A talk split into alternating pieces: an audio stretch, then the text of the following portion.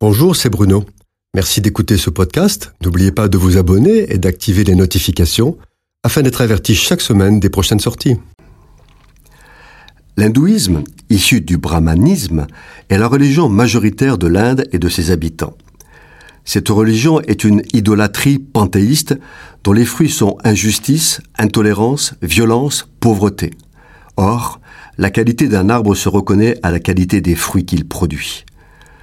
Dans une ancienne chronique, nous disions que l'Inde était un pays divisé en castes sociales étanches, qui se méprisent mutuellement, et où sont pratiqués des meurtres d'enfants de sexe féminin, des sacrifices rituels, des lynchages et des viols de femmes impunies et répétés.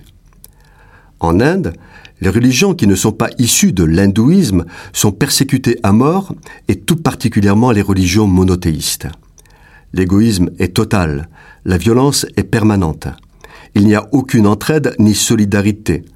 La mendicité est de ce fait agressive et omniprésente.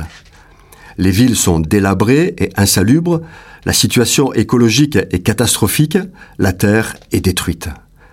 Les médias occidentaux présentent l'Inde comme une nation d'avenir avec laquelle il faut raconter. Alors que les écarts de revenus et de fortune sont gigantesques, les infrastructures même sanitaires de l'Inde sont défaillantes et le taux de chômage est inégalé dû à un important ralentissement économique. Aujourd'hui, l'Inde se radicalise et prend un virage politique extrémiste avec un parti dominant, le Parti du peuple indien ou BJP, qui exacerbe la haine contre les chrétiens et les musulmans on les appelle les suprémacistes hindous. Leur ligne idéologique est ne sont indiens véritablement que les hindous. Tous les autres doivent être éradiqués de l'Inde.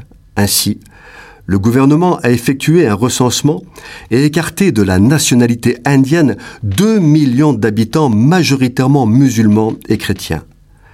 Le BJP est actuellement au pouvoir et détient la majorité absolue au Parlement. Programme, il programme de généraliser ce principe à tout le pays, menaçant des millions de gens de devenir apatrides. Dans cette optique, des camps de rétention sont en cours d'aménagement depuis fin 2019 et des résidences étudiantes sont converties en prison.